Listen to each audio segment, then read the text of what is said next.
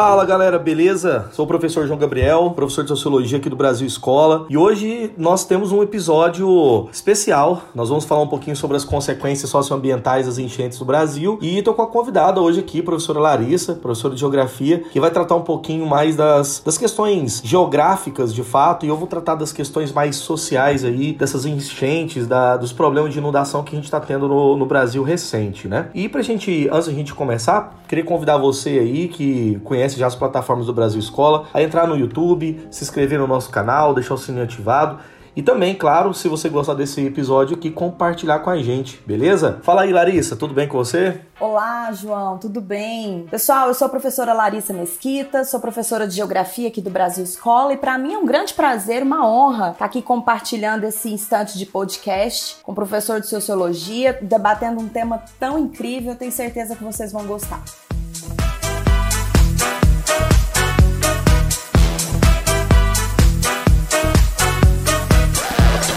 Bom, pessoal, é, eu acho que todos aí estão é, acompanhando os noticiários recentes, né? Nós estamos gravando esse podcast aqui no início do, do mês de janeiro e todo mundo está acompanhando esse conjunto de problemas que o Brasil tem enfrentado. Aliás, é um problema não só de 2021, acho que se acentuou nesse ano, né? Ficou um pouco maior devido a essas chuvas até descontroladas aí, mas é um problema natural, né? Que a gente passa no, no Brasil aí quase sempre, né? Eu gostaria de começar aqui só com alguns dados, né? Eu tava uh, pegando dados de, de, internet mesmo aqui. Uh, somente em Minas Gerais, agora no começo desse ano, nós temos 145 municípios que decretaram situação de emergência devido a essas inundações. E aí a gente tem uma quantidade enorme de cerca de 13 mil pessoas desalojadas, onde quase 4 mil pessoas estão desabrigadas. Tanto na Bahia quanto outros estados, a gente pode totalizar aqui até 11 estados que enfrentam esse problema. Nós podemos citar aqui o caso da Bahia, do Ceará, Tocantins, Maranhão, é, o Pernambuco, que inclusive Teve algumas regiões de,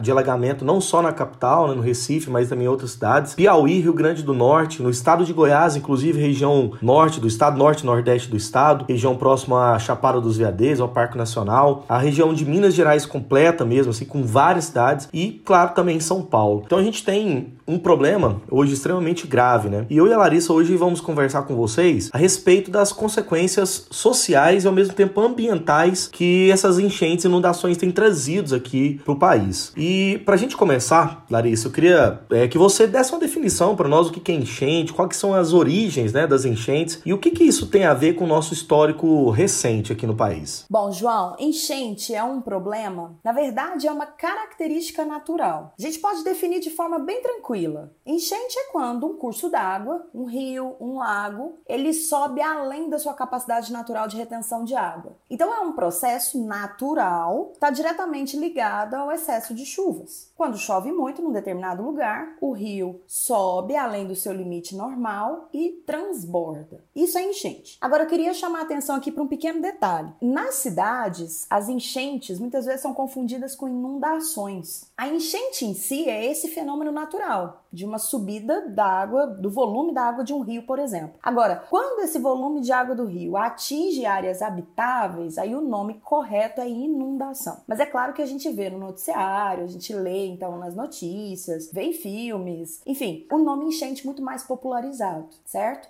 Então, o Brasil, assim como muitos outros países do mundo, sofre com o problema de inundações e alagamentos, que pode ser então a chegada de água no ambiente habitado, mesmo longe de um rio, por exemplo. A gente vai falar sobre isso melhor no decorrer do podcast. Agora, é, enchente, portanto, é um transbordamento de um curso d'água em função de um excesso de chuvas. É, aproveitando que você trouxe esses dados estatísticos extremamente interessantes e importantes, eu também fiz aqui uma pequena pesquisa, as defesas civis dos estados brasileiros das 27 unidades da federação, fez um, uma divulgação, né? esse levantamento aí aponta que só no ano de 2022, veja bem, nós estamos ainda no mês de janeiro, quase 10% das cidades brasileiras estão em situação de emergência em função da ocorrência de enchentes, de inundações. Isso é muita coisa. Você tem uma noção, João? No Brasil, pelo menos 8 milhões de pessoas convivem com risco eminente de enchentes e deslizamentos. E nos últimos 20 anos, essa mesma Defesa Civil divulgou que 2.500 pessoas perderam a vida em função desses fenômenos. Realmente, é, o dado é,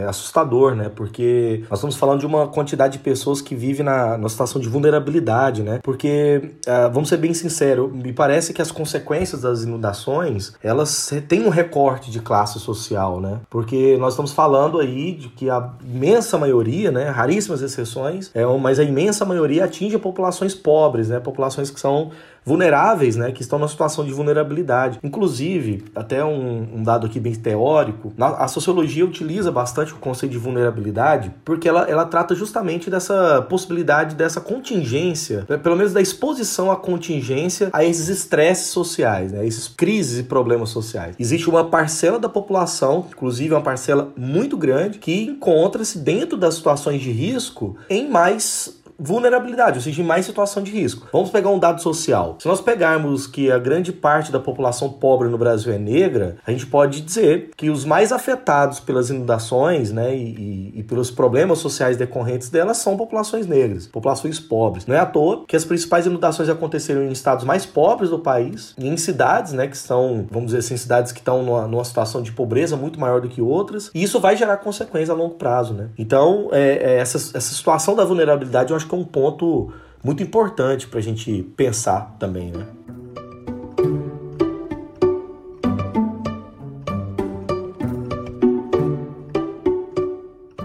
Larissa, eu queria até fazer uma, uma questão aqui para você também, que eu acho que é importante para a gente continuar nossa, nosso bate-papo, que é a respeito, assim, quais são as causas, né, dessas, dessas enchentes, até mesmo, é, e ao mesmo tempo dessas inundações aqui, aqui no país. Porque ao se tratar também de um fenômeno natural, há uma ação do homem que coloca, né, essa situação como um problema, né, até porque ah, nós não temos uma regularidade completamente matemática das chuvas, né, as chuvas elas se alteram. E qual é a ação do homem em relação a isso? Como que a gente pode causar, pensar como as causas? Causas? Bom, João, excelente pergunta. É claro que a geografia se preocupa com isso, né? E a gente pode começar pensando assim: em primeiro momento, a grande razão das enchentes e inundações é mesmo o volume acentuado de chuvas. E aí eu quero considerar um pequeno detalhe: o Brasil é um país onde predominam os climas quentes, os climas tropicais e os seus variantes. E é uma característica comum do clima tropical a acentuação das chuvas durante o verão, exatamente esse período que começa no final do mês de dezembro e se estende até o mês de março. Então, é um processo natural. Durante esse período, vai chover mais, necessariamente o volume das águas dos rios e lagos vão subir, certo? Agora, a gente deve considerar a ação humana totalmente dentro desse processo de é, efeitos socioambientais das enchentes e inundações. Vou começar, por exemplo, com os solos. Ah, o símbolo de uma cidade é o solo impermeável, não é, João? Eu tenho certeza que você e a maioria das pessoas que está nos ouvindo vive em uma rua pavimentada, por exemplo. O asfalto é, inclusive, um símbolo urbano. Então, eu quero viver numa rua asfaltada. Você também. Ah, só que a gente vai pavimentando esse solo numa quantidade tão grande que a água da chuva não tem para onde infiltrar. Ela apenas escoa sobre a superfície. E aí a gente entra numa outra questão. Se essa superfície ela é pavimentada, mas ela não tem estrutura de saneamento, da coleta dessa água, aí nós vamos ter um problema. Essa água vai cair nos rios com uma velocidade e intensidade maiores e esses rios vão, portanto, subir mais rapidamente do que se os, os solos não fossem pavimentados. Essa é uma ação humana que a gente deve considerar, né? E quando você falou sobre vulnerabilidade, isso é totalmente pertinente, porque veja bem, as cidades crescem de uma forma muito acelerada. E essa não é uma característica exclusiva do Brasil, uma característica do mundo, né? E normalmente, aí é uma característica brasileira e de países subdesenvolvidos como um todo, essas cidades crescem sem planejamento. Quando a cidade cresce sem planejamento, é inevitável inevitável que a ocupação de áreas de risco ocorra. E normalmente, como você bem disse, pelas comunidades mais vulneráveis. Diga-se de passagem, os indivíduos mais pobres desse ambiente urbano. Então, estar na margem de um rio, por exemplo, estar numa encosta de morro, muitas vezes não é uma opção para o indivíduo. Aliás, na maioria das vezes não é uma opção. É... Isso traz a ele essa vulnerabilidade de um fenômeno natural que vai acontecer. A enchente vai existir. Agora, o que não pode é esse indivíduo estar ali, essa comunidade crescer naquele ambiente. Aí entra, claro, as questões políticas, né, de políticas públicas que são desenvolvidas nesse ambiente urbano, de retirar esses indivíduos antes que essas, que essas aglomerações se tornem ainda maiores, que a gente normalmente não vê por aqui. Então, esse seria um outro aspecto humano que acaba intensificando o problema das enchentes e inundações. E aí, para finalizar esse, esse tópico né, das, das interferências humanas, dentro desses fenômenos que são naturais, a gente deve citar também a coleta do lixo. Muitas cidades não contam com um serviço adequado e eficiente de coleta de lixo. Pode parecer pequeno, João, mas não é. Muita gente joga lixo em local inapropriado. E a maior parte desse lixo, desse lixo lançado em local inapropriado, ele vai parar diretamente no leito dos rios. Na primeira chuva, é para lá que ele vai. Esse processo faz com que os rios fiquem então mais cheios de um material que não é a água né? De modo que a enchente vai acontecer de uma maneira mais rápida. Outra questão em relação ao lixo é o lançamento do lixo direto na rua. Sabe aquela coisa de você abrir uma balinha e jogar o papel ali na rua? De você embolar uma, uma folha de papel e lançar na rua? Parece pequeno, né? Mas imagine isso num, numa escala aí de uma cidade como, como São Paulo, mais de 15 milhões de pessoas. A estrutura da, da, da rede de, drenagem subterrânea não está preparada para receber lixo. Aí esse papelzinho de balinha que parece inofensivo, ele vai para esses famosos bueiros, eu acho que todo mundo sabe do que eu tô falando, entope essa via, pronto. Nós vamos ter água da chuva empoçada, gerando alagamento quando chover, né? E essa água, como eu já disse, indo mais rapidamente para o leito do rio, formando então um processo eminente de enchente e inundação. Nossa, perfeito, Larissa. E é, é difícil, né, falar disso porque a gente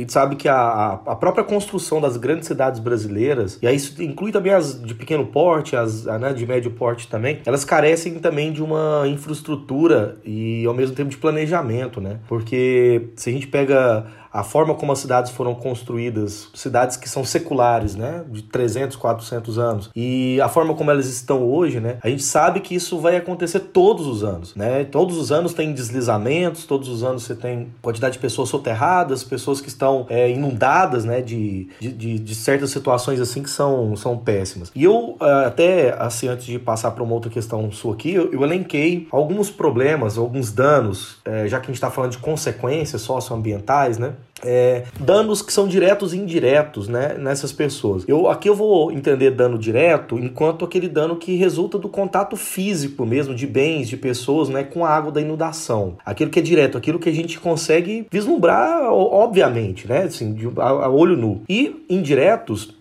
aqueles danos que classificam como interrupções, perturbações de longo prazo, que às vezes a gente não percebe. Por exemplo, essas cidades que foram inundadas na região da Bahia, onde começou de fato esses alagamentos todos, né? Quais são as consequências que elas vão ter daqui dois, três, quatro, cinco anos? Mesmo daqui a alguns meses depois da estiagem e tal, né? Pensando nisso, eu trouxe como danos diretos, assim, primeiro danos físicos a domicílios. Vamos pensar que a construção, né, o conteúdo dessas residências, se não estão totalmente prejudicados, estão danificados, né? Então são construções em risco, né? Muitas pessoas, inclusive, que precisam deixar essas casas e tal. Uma segunda muito óbvia e diretamente ligada a essa é a vida mesmo, né? Doenças e, e, e problemas físicos mesmo que essas pessoas têm. Nós tivemos uma quantidade gigante de pessoas que morreram dentro dessas inundações, soterrados, afogados, né? Pessoas que tiveram carros arrastados, enfim. Uma terceira é danos físicos e também a, a bens e serviços, né? Onde a própria cidade é, no campo imobiliário, de mercadorias, é, daquilo que necessita né, de alimento e tal, é colocado em risco. Nós tivemos hospitais que foram alagados agora nesse período. Cidades que ficaram praticamente ilhadas, né? Porque nós tivemos deslizamentos, nós tivemos crateras que se abriram, pontes que se retiraram e tal. Uma quarta ideia que seria a própria infraestrutura urbana, né? Muitas cidades, principalmente cidades mais pobres, que têm construções mais frágeis, vão ter problemas graves é, durante muito tempo. Até porque, e aí, né, nem, acho que nem precisa entrar muito nesse mérito aqui não, mas o dinheiro público não vai ser usado de fato para manter uma infraestrutura para as próximas chuvas, né? Seja que vai ter, no próximo ano vai chover novamente, pode ser que venha novas chuvas assim mais fortes e tal. Do lado indireto, eu linkei aqui também algumas questões que vão funcionar tanto em pequeno, em curto, em médio, até longo prazo principalmente com a perda da infraestrutura que essas cidades vão ter e, é, e pessoalmente mesmo, assim, casas, né? Pessoas que perderam todos os seus móveis. Imagina para uma pessoa assalariada, uma pessoa pobre que perdeu tudo aquilo que construiu durante 20 anos, né? Então a, a interrupção ali da vida ali é, é, gigantesca. Pessoas que são, que são colocadas no nível da pobreza que agora estão na miserabilidade, porque não tem mais nada, né? se perderam até a própria moradia, não tem mais absolutamente nada. Imagina é, paralisações de produção, inclusive. Nós sabemos muito bem que no Brasil, quem mantém a comida né, na, na mesa de grande parte da, de quem trabalha, de quem se alimenta de fato, é o pequeno produtor. Esse pequeno produtor foi afetado diretamente por essas chuvas, né? Então nós temos essas consequências. Eu acho que, infelizmente, né, nós vamos passar ainda bastante tempo falando desses, desses problemas, não é verdade? Você tem toda a razão, João. E pensando, ouvindo aqui você citando todos esses efeitos imediatos das enchentes, né? Você tocou num ponto muito importante, porque normalmente a gente associa o problema enchente e inundação a uma cidade, mas no campo ela também acontece, né? E os pequenos produtores, evidentemente, são os que mais são afetados, né? É, quando você fala corretamente que a maior parte da comida, do que se produz, o que sustenta, na verdade, o Brasil é o pequeno produtor, eu posso te dar um dado estatístico. 70% daquilo que vem para minha mesa, para sua mesa e para a mesa de todos os brasileiros sai, na verdade, de propriedades familiares no campo. Então imagina para esse indivíduo que é pequeno, que não tem muitas vezes o apoio financeiro que os grandes produtores têm, que não tem o maquinário que os grandes produtores têm, que não produz em grande volume, portanto ele não tem grandes reservas. Imagina o impacto disso. E olha, João, vem se observando de maneira muito nítida que esses efeitos negativos provenientes desses fenômenos que são naturais do planeta Terra, eles vão ficar cada vez mais fortes, cada vez mais brutos e cada vez mais constantes. Aí a gente teria de fazer aqui um outro podcast para falarmos sobre as questões ligadas às mudanças climáticas. É claro que uh, o nível de chuvas varia de um ano a outro, isso é natural. Porém, o que vem sendo observado é que nos últimos anos esses, esses eventos eles, eles estão intensos. Ou chove muito, ou chove muito pouco. Né? O Brasil é um país que há pouquíssimo tempo, há 12, 13 anos atrás, não tinha problemas em relação à, à falta de água em grandes centros urbanos. E hoje essa já é uma realidade. E olha que interessante, né? Início de 2022, índices de chuvas altos em praticamente todo o território nacional, ainda assim os reservatórios que abastecem as cidades estão em baixa. Quer dizer, essa água não está indo direito para onde ela deveria ir, né? Então é uma questão uh, que envolve uh, o, o ambiente como um todo, essas essas mudanças elas são hoje percebidas por todos nós. Eu acho que só não vê realmente quem não quer, né? E, e, a gente tem de conviver com isso. Agora a pergunta que se faz é: o que é que vai ser feito? Porque alguma coisa precisa ser feita. Né? As cidades elas não param de crescer. A, interfer a interferência humana no ambiente menos. Então, alguma coisa precisa ser feita e isso necessariamente tem de passar por políticas públicas. Com certeza. E, e assim, e essas políticas têm que ser imediatas, né? A gente não pode é, prolongar é, né, prorrogar essas, essas resoluções. Inclusive, para a gente já caminhar aqui para a nossa conclusão, eu, eu trouxe aqui um, um outro dado que a gente né, tem que tocar aqui também, é que o Brasil encerrou o ano de 2021, isso é da revista Isto É, tá? Esse dado da revista Isto É, com 40 barragens em situação de emergência. Isso significa mais um problema, né? Grandes mineradoras no país né, exploram é, recursos, é, meio ambiente, enfim, mas a responsabilidade sobre essa exploração, ela não é feita feita como deveria ser, né? Nós tivemos aí catástrofes gigantescas na história do Brasil, como aquela de Mariana, né? Que foi assustadora, né? Nos, nos deixou aí ainda, né? Nos deixa inúmeros problemas, mas inúmeras barragens que já romperam esse ano, né? Nós estamos no início de 2022 e barragens que, mais uma vez, estão colocando cidades todas em risco, né? Cidades que dependem daquele tipo de trabalho, cria aquela relação de dependência muito direta, né? Uma grande mineradora, ela vai oferecer muito emprego, a cidade fica completamente dependente a ela, né? Isso gera uma situação ali péssima, né, de dependência direta, e esses problemas. Além de problemas de saúde, né? O que essas é, inundações trouxeram aí foi um aumento, mais uma vez, de leptospirose, de malária, de hepatite e outras doenças decorrentes disso, né? Larissa, comentários finais para nós aí para a gente encerrar nosso episódio de hoje. Bom, João, eu quero encerrar o nosso bate-papo é, pensando aqui, apontando para o nosso ouvinte, quais seriam ações imediatas né, para pelo menos minimizar os efeitos das enchentes e inundações. Bom, primeiro, é preciso reduzir drasticamente o desmatamento.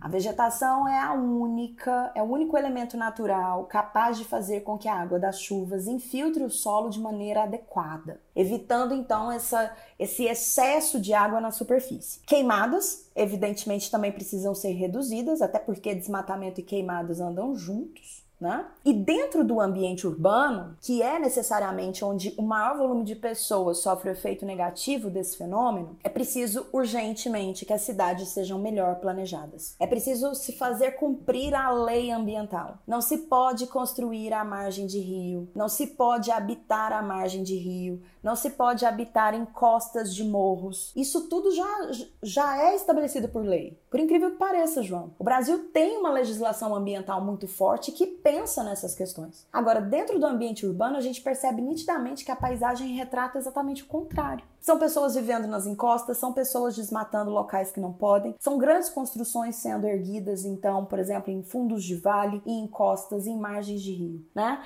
Se, se, se não houver pelo menos uma, uma, uma freada nesse processo, esses problemas vão ficar cada vez mais evidentes cada vez mais avassaladores, porque evidentemente um número cada vez maior de vidas serão perdidas né, por conta desses efeitos. Porque como a gente falou já aqui, não vai parar de chover, não vai, não vai parar de chover no verão. Quer dizer, a tendência é que essas chuvas fiquem ainda cada vez mais intensas, né? Então é preciso proteger o indivíduo. E para isso, inclusive, é, até pegando, fazendo um gancho direto aí, Larissa, eu acho que é bem necessário que essas cidades, né, que são vulneráveis, que já é, têm esses problemas recorrentes de que, que se crie um grande projeto social já antecipado né, para a proteção dessas famílias. Né? A construção, inclusive, de outros bairros, de bairros populares mais seguros. Né? O investimento direto né, no saneamento, na, na, na, na construção dessas vias pluviais que consigam né, escoar a, tanto essa água, fazer um bom uso dela, inclusive. Né? Uma coisa que sempre me deixou muito,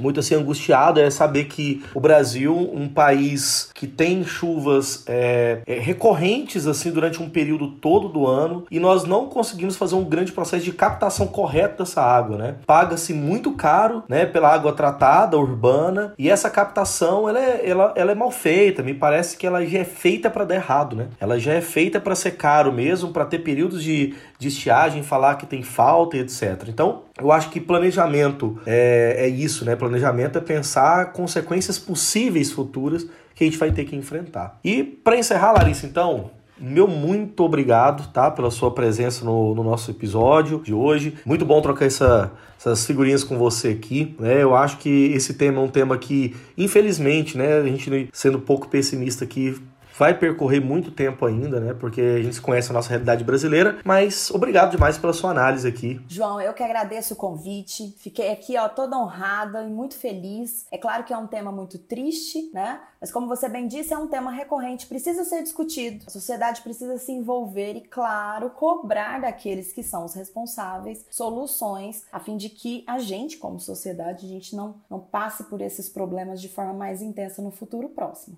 Muito obrigada, viu? A você, obrigada também a todos que estão nos ouvindo. Foi um grande prazer. Valeu, ó, galera, um abraço para todos e até o próximo episódio. Tchau, tchau.